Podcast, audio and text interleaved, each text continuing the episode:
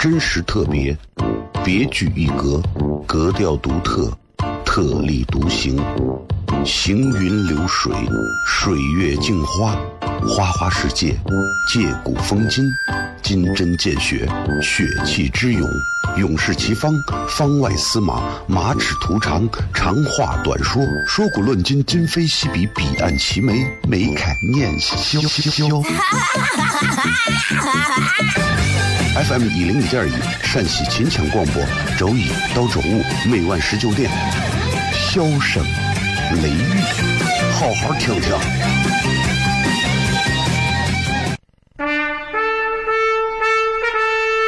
我爸爸对我说：“一个成熟的人，永远都会清楚自己想要什么，可以独立思考，从不随波逐流，为了心中所爱，敢和这世界抗争。更重要的是，不管变换多少身份和环境，永远都要做自己。”笑声雷雨，这就是我爸爸，没办法，就这么拽。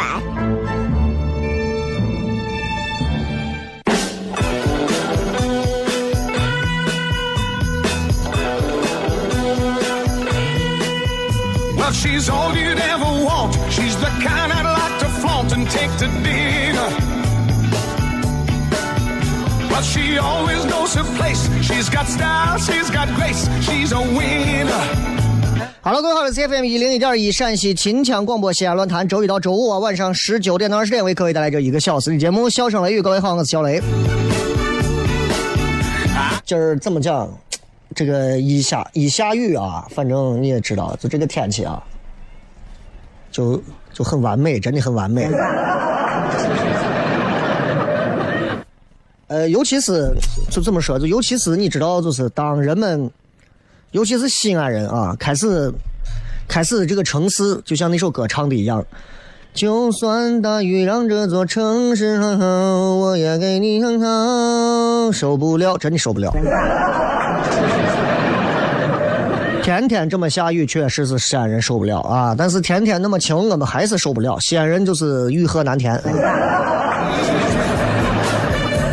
凉快点总是好的，晚上睡觉很舒服。但这样的天影响我们在室外看球啊。不过如果下一点蒙蒙雨，到晚上天气又稍微转晴一点，其实晚上喝个啤酒，吃个烤肉，看个足球啊，对吧？你不管你今天是打英格兰还是打谁，你挣个一百二百块，哎，很开心，对吧？西安人骨子里有这种东西，就是就是不求大富大贵啊，但求长命百岁。啊，甚至都不求长命百岁啊，但求啊吃美玩美啊。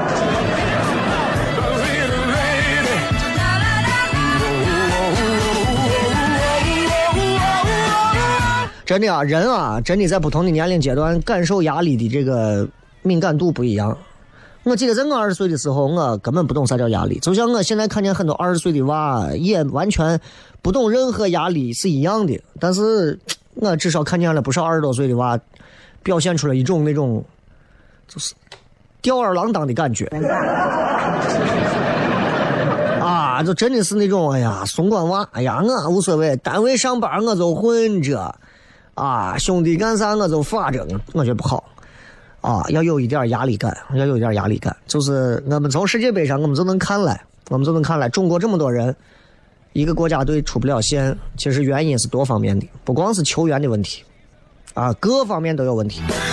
反观我们周围这两个小国家，韩国、日本，你们再骂韩国队踢的脏，你们再说呀日本踢法有啥问题，真的很拼，啊，真的是很拼。在这些队的身上，我们看不到中国队身上该有的东西。换句话说，中国队缺乏日本、韩国队这样在国际大赛场上这么拼搏的精神。昨天晚上，日本队要不是前六七十分钟拼的像条狗一样，后二十分钟跑的真的就跟要死了一样，真的有可能就创造奇迹了，就直接进四强了，就把比利时干掉了。真的是啊。当然了，足球这个东西确实不是亚洲人搞得了的。你跟人家老外比，人高马大跳得高，就给你头球一个劲儿一个劲儿往里弄，就是侮辱日本人个子矮嘛，对吧？就亚洲人整个个子普遍要比欧洲人要低一点嘛，但是这没有啥。但从他们身上，我们能看到很多东西，包括从日本队的身上看到了一种纪律，看到了一种民族精神的东西。我觉得真的值得我们去好好的去反思。但是我们不能光喊反思，反到最后谁死？今天我们的微博啊有一个互动话题，也是我们之前聊过的一个话题。今天我想问问各位，你们是怎么看的？就是用一句话来简单的讲一讲，你认为你和他达到什么样的一个情况和标准了，你们两个人就可以结婚了。比方说足够了解了，比方说两边父母都见过面了，比方说就可以如何如何了，我就可以结婚了。就你们认为怎么样，就算是你们能结婚了，可以确定结婚这个事情了。想想，真实特别，别具一格，格调独特，特立独行，行云流水，水月镜花，花花世界，借古风今，金针见血，血气之勇，勇士齐方，方外司马，马齿图长，长话短说，说古论今，今非昔比，彼岸齐眉，眉开眼笑笑。FM 一零五点一陕西秦腔广播，周一到周五每晚十九点，笑声雷雨，好好听听。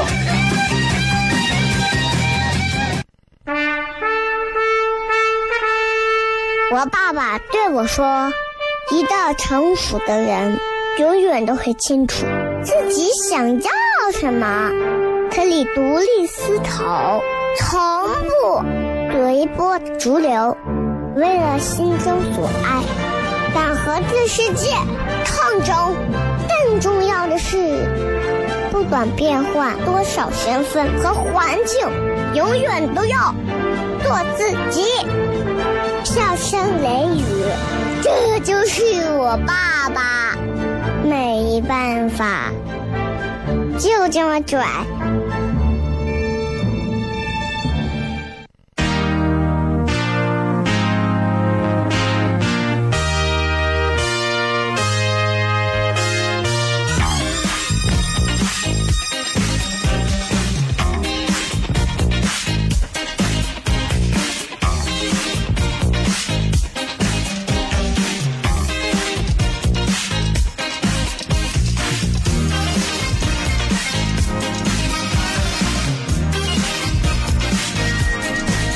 欢迎各位继续回来，笑声雷雨，各位好，我呃，刚才聊到关于像日本队这样的事情，我就只觉得，嗯，你不得不说，你不得不说啊，他们有他们非常值得我们学习的地方啊。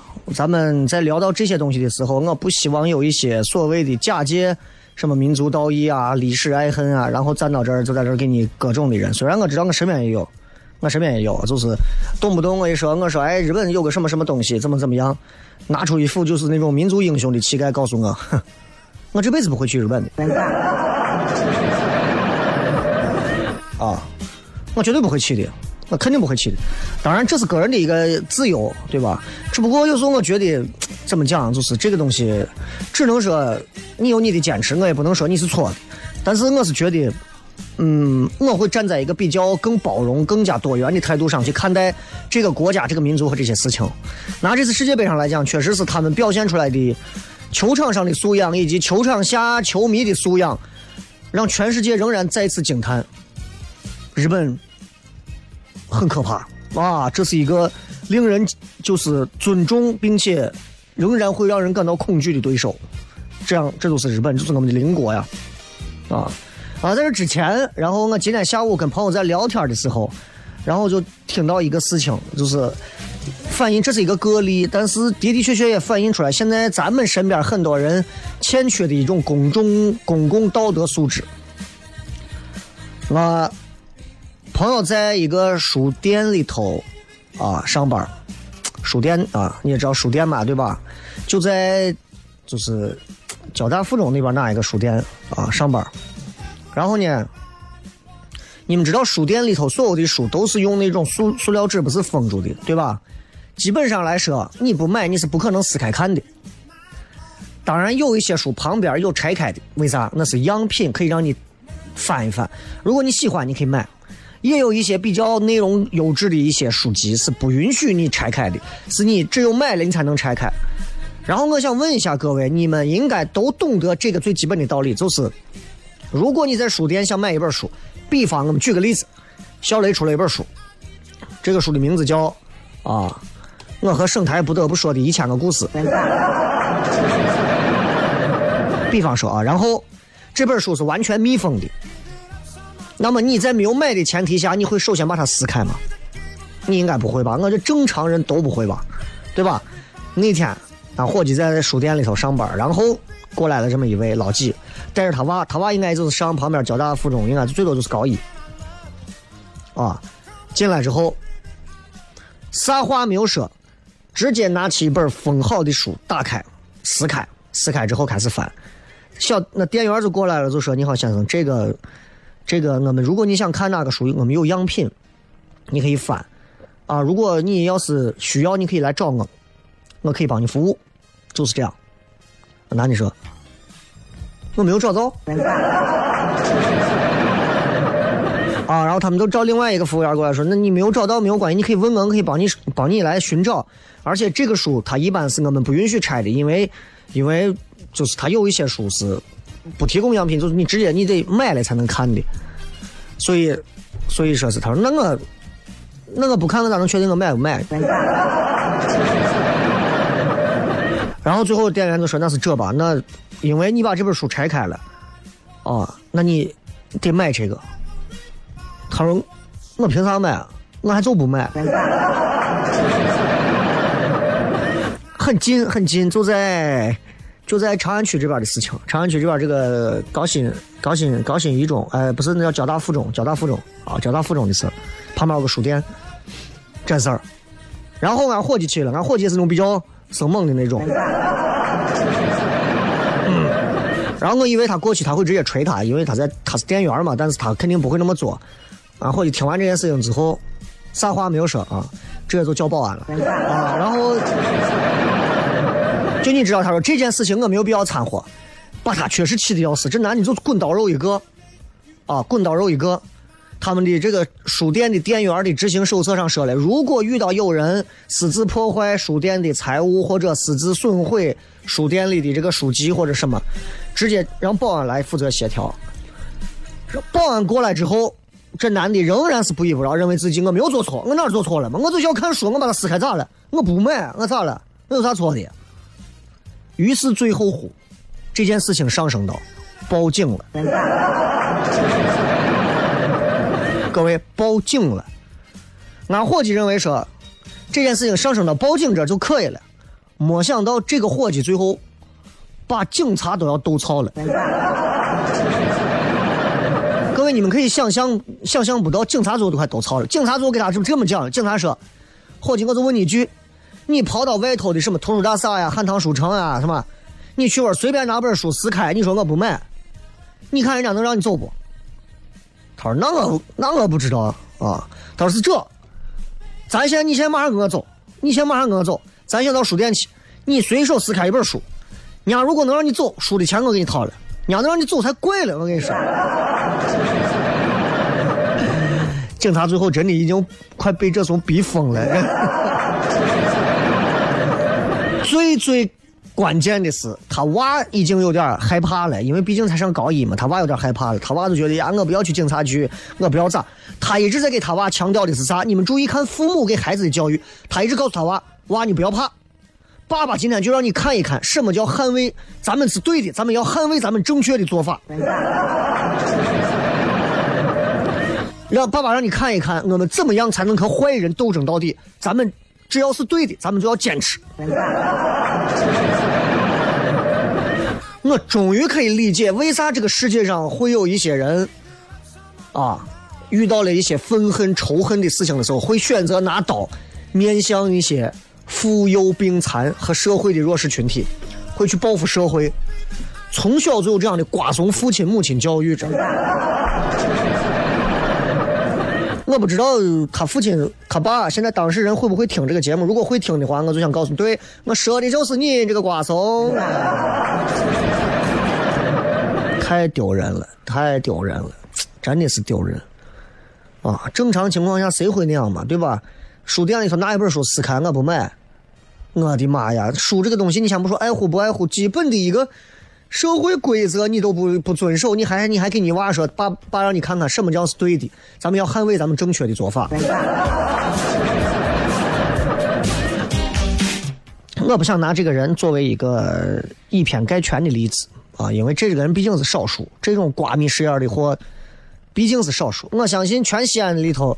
一万个西安人里头能出一个这么的货都都难，但是确实是有这样的人。各位，不要认为你身边一个个的啊高官厚禄的，穿的人模狗样的，干这样事儿的人不少。书店里头天天去撕书的，超市里头天天挤人家方便面的，啊，啥样的人都有。咱回来说说刚才说的世界杯的这个事儿。昨天晚上我是看完了，看完了。我本来以为日本会赢。然后我以为日本会平，会踢加时，甚至可能在点球当中决胜。我没有想到的是，最后日本没有撑住最后这一下。虽然我作为一个中国人，但是在那一刻，我作为同为亚洲亚洲人，我仍然希望亚洲有球队能够进到世界杯四强。我当时是很希望日本队能够战胜比利时的，啊，这是我我不瞒大家讲，真真的，因为我对比利时也没有啥。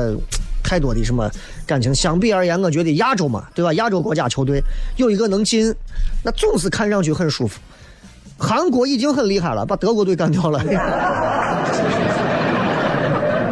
然后日本在今天获得了所有人的一致好评，就是他们在更衣室留下的那张照片他们在最后输球之后，把所有的足球他们现场所有的更衣室全部打扫的焕然一新，最后还写了一句谢谢。清理完了所有的东西，离开。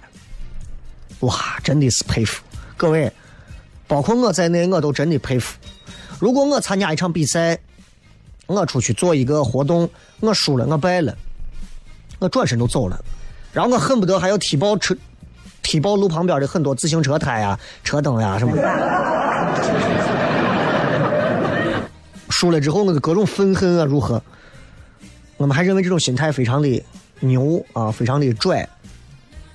再看日本，这么在二战时期如此狂妄自大的一个军事国家，在如今和平年代，虽然他们仍然在发展着他们的军事，但是他们在足球方面的进度远远超过了比他们大这么多倍的中国，并且他们仍然能够在失败之后做出这么一件在他们看来习以为常的事情。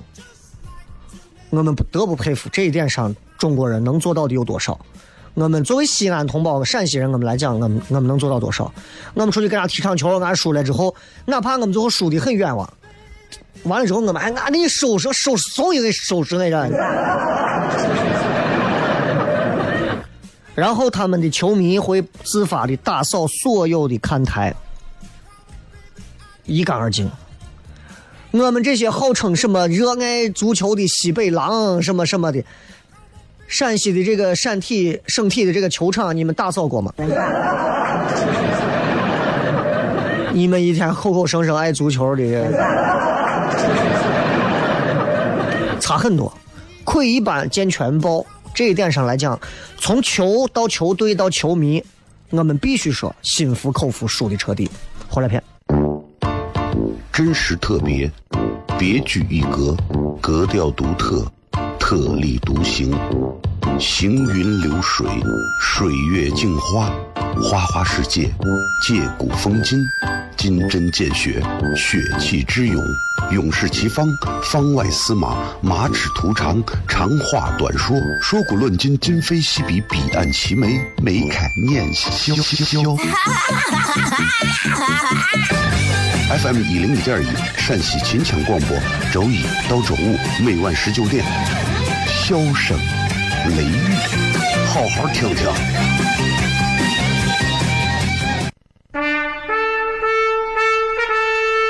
我爸爸对我说：“一个成熟的人，永远都会清楚自己想要什么，可以独立思考，从不随波逐流，为了心中所爱，敢和这世界抗争。更重要的是，不管变换多少身份和环境，永远都要做自己。笑声雷雨，这就是我爸爸。没办法，就这么拽。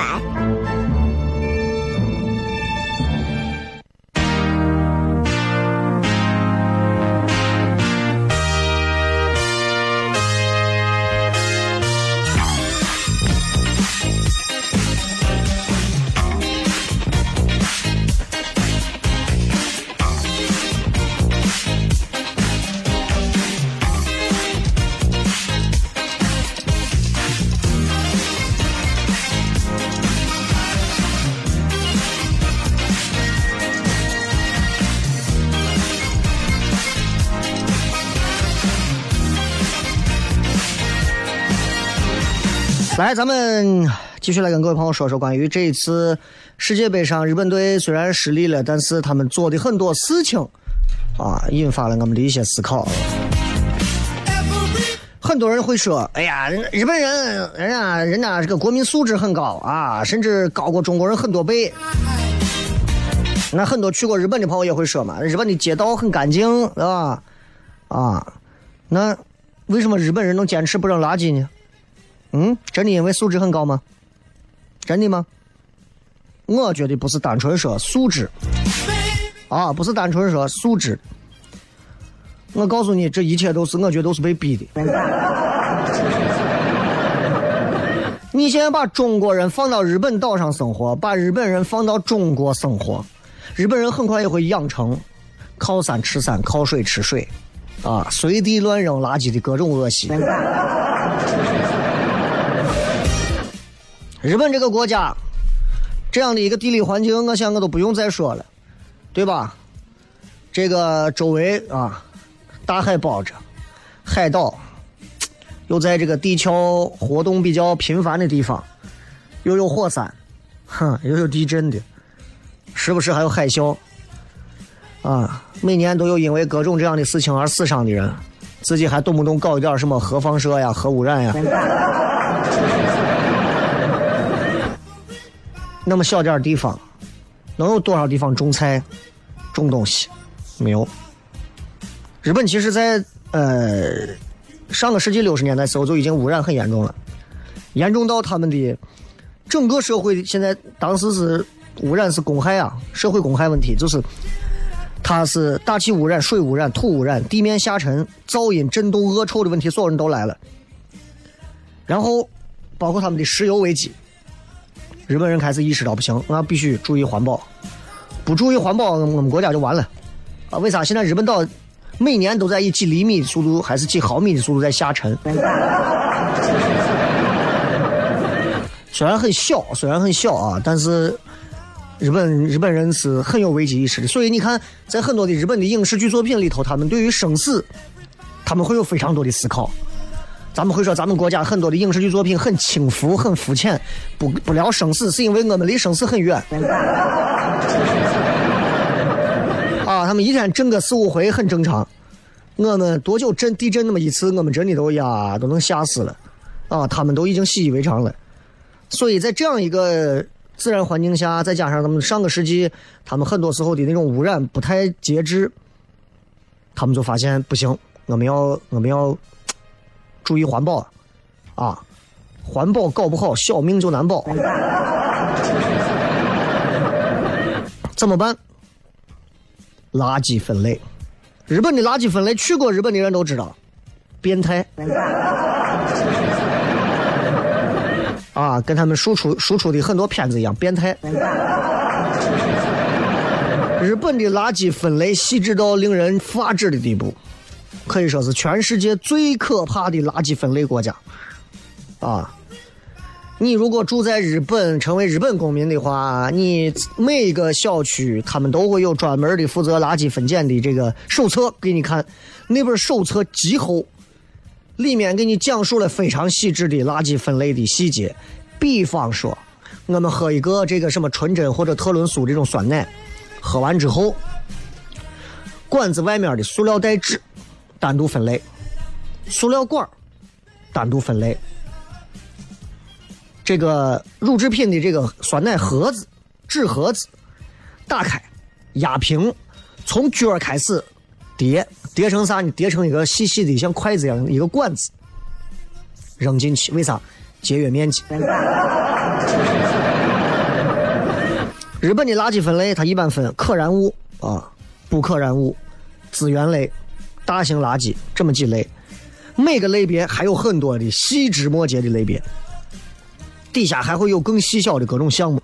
你比方说喝完一瓶可乐，啊，咱们会咋？可乐直接扔了，可乐瓶都扔了，人家不会，人家的可乐瓶子，瓶子洗干净，注意先把瓶子洗干净，洗干净之后，标签撕下来扔到可回收。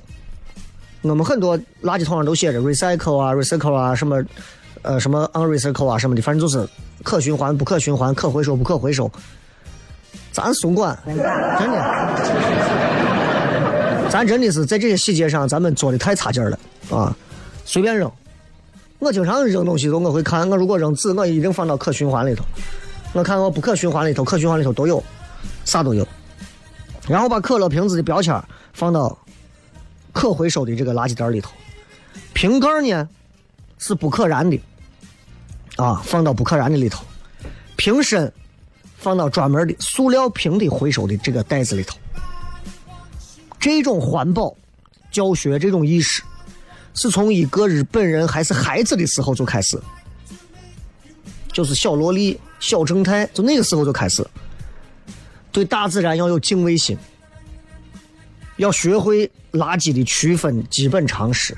所以你看，从小到大，我们所有看到的日本的那些动画片都是小孩子，但他们会有很多思考，很多宗教、天地人各种生和死的这些关系。《圣斗士星矢》，八零后都看过吧？处女宫的沙加，从小就在佛祖的脚底下去思考，人为什么会生到这个世界上？生下来之后，但为什么又会死？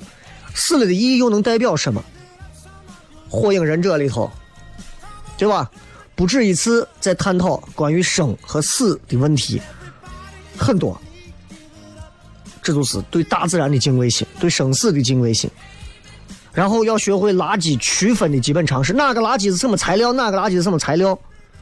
中小学课本里很多环保教育相关的一些内容，所以大家去日本你会发现，街上你没有垃圾箱，他也没有清洁工，所有人都会把垃圾带回家里头分解，然后分类处理。我当时去我真受不了，我要了我买了一个帝王蟹，人家给我冰冻的，直接送到我住的酒店。送过来之后，我说咱吃完就直接一撇嘛。没有地方撇，没有地方扔。我走了多远，走到多远的地方，找到一个便利店门口有分类的，我拿出来，塑料泡沫啊，吃过的这个皮的蟹皮蟹皮，然后这个这个瓶子盖子分开扔。我说哎呀，我早知道我不吃了。所以日本还有很多的法律，乱扔垃圾最高的话，可能被罚五年以下有期徒刑，人民币约合七十万的罚款。所以各位。我们要反思。接着广告，回来片。真实特别，别具一格，格调独特，特立独行，行云流水，水月镜花，花花世界，借古风今，金针见血，血气之勇，勇士齐方，方外司马，马齿徒长，长话短说，说古论今，今非昔比，彼岸齐眉，眉开眼笑。FM 一零一点一，陕西秦腔广播，周一到周五每晚十九点，笑声雷雨，好好听听。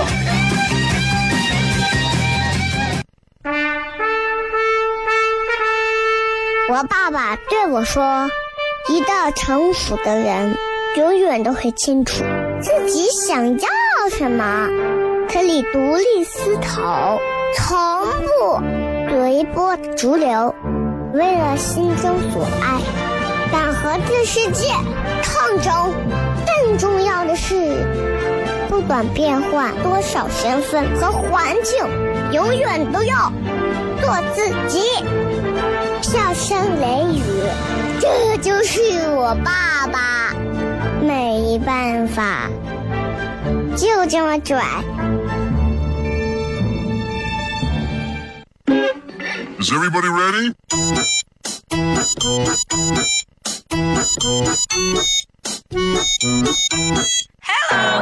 Honey, you look so sunny. Without your feeling, I fade away. Honey, so sweet and sunny. My heart is aching. I beg you stay.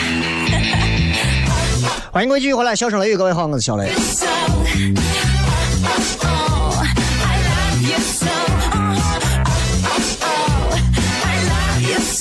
我们来看一看各位在微博上发来的一些有趣的留言，来看。今天想问一下大家，就是你觉得你跟他可以结婚了的标准是什么？就换句话说，你认为两个人可以结婚的一个最基本的标准是什么？符合了哪个条件，或者到了哪个线，两个人可以结婚了？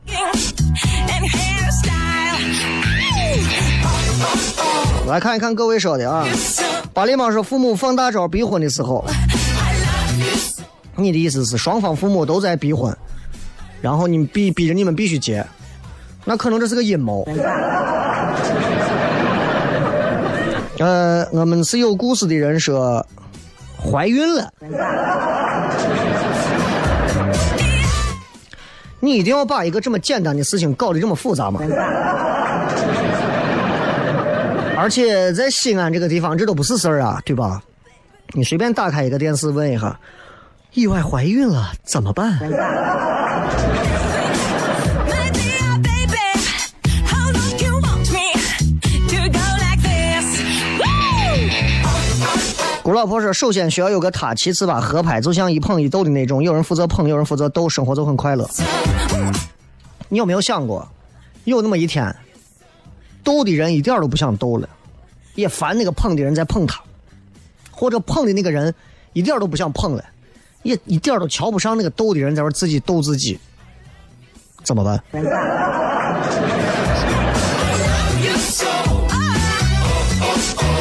吓老子一跳说，贫贱夫妻百事哀呀，说的挺对。结婚不仅要有爱，还要有物质。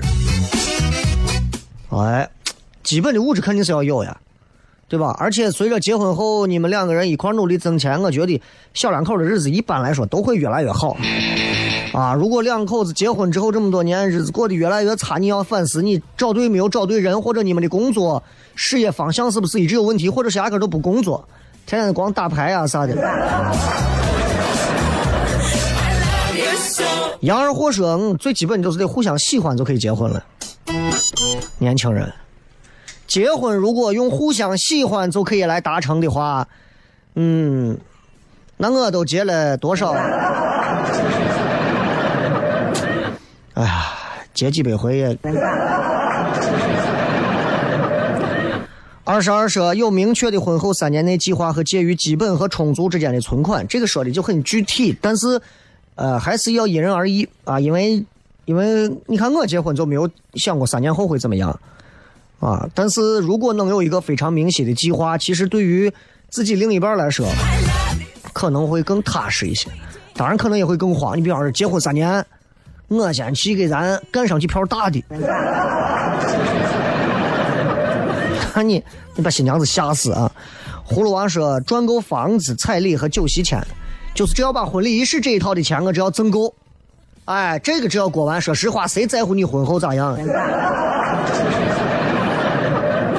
我参加过那种前脚刚结婚，刚参加完婚礼，份子随完，没有过几个礼拜离婚了，还有当天就闹得不行，然后就没有几天就离婚了。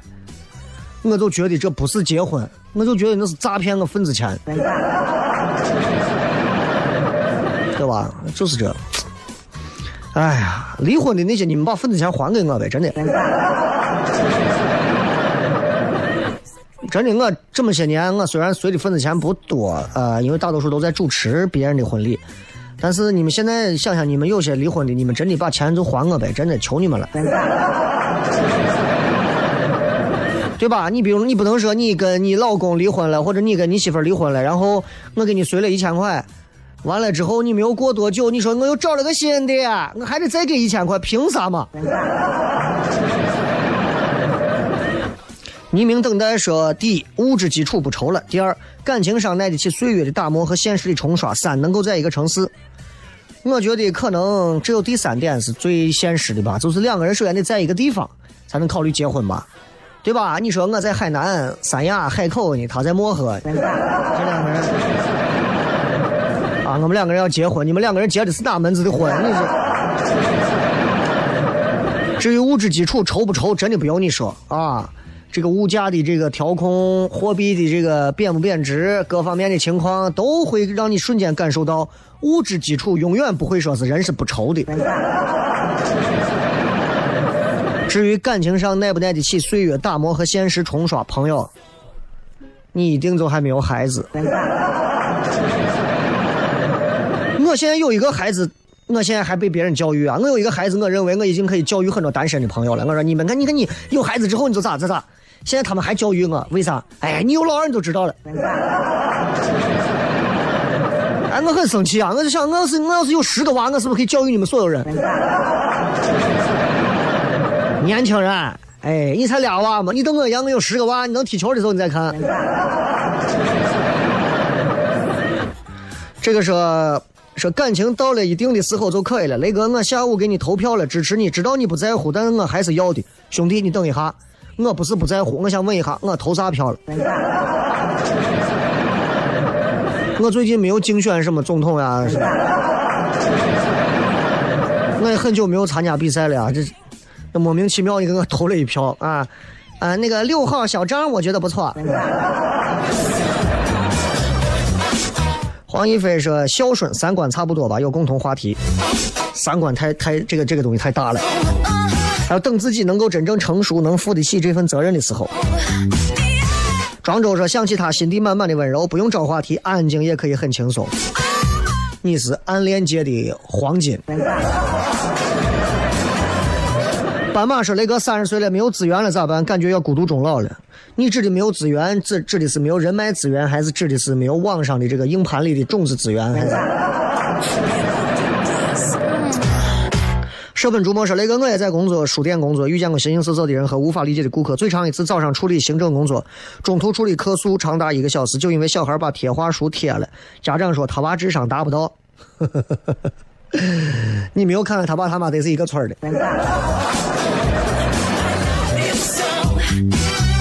这个是结结啥婚嘛？手机是不好耍，还是烟不好抽，还是酒不好喝？”啊，这个衣冠禽兽说的更现实，一起吃的开心，睡的开心，这很重要啊。一首好听的歌曲送给各位，希望大家珍惜本周的笑声雷雨，因为下周我要出一个长差，所以这周的节目你们一定要好好听，拜拜。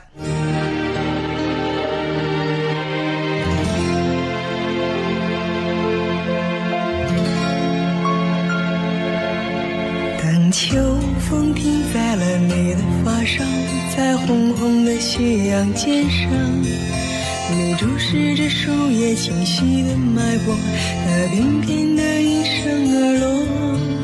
你沉默倾听着那一声落铃，像一封古早的信。你转过了身，身锁上了门，在无人相问。婴儿啼哭，为未知前生作伴。那早谢的花开在泥土下面，等小小的雨洒满天。每一次你扬起慌张的脸，看云起云落变迁。冬等不到春，春等不到秋，等不到白首，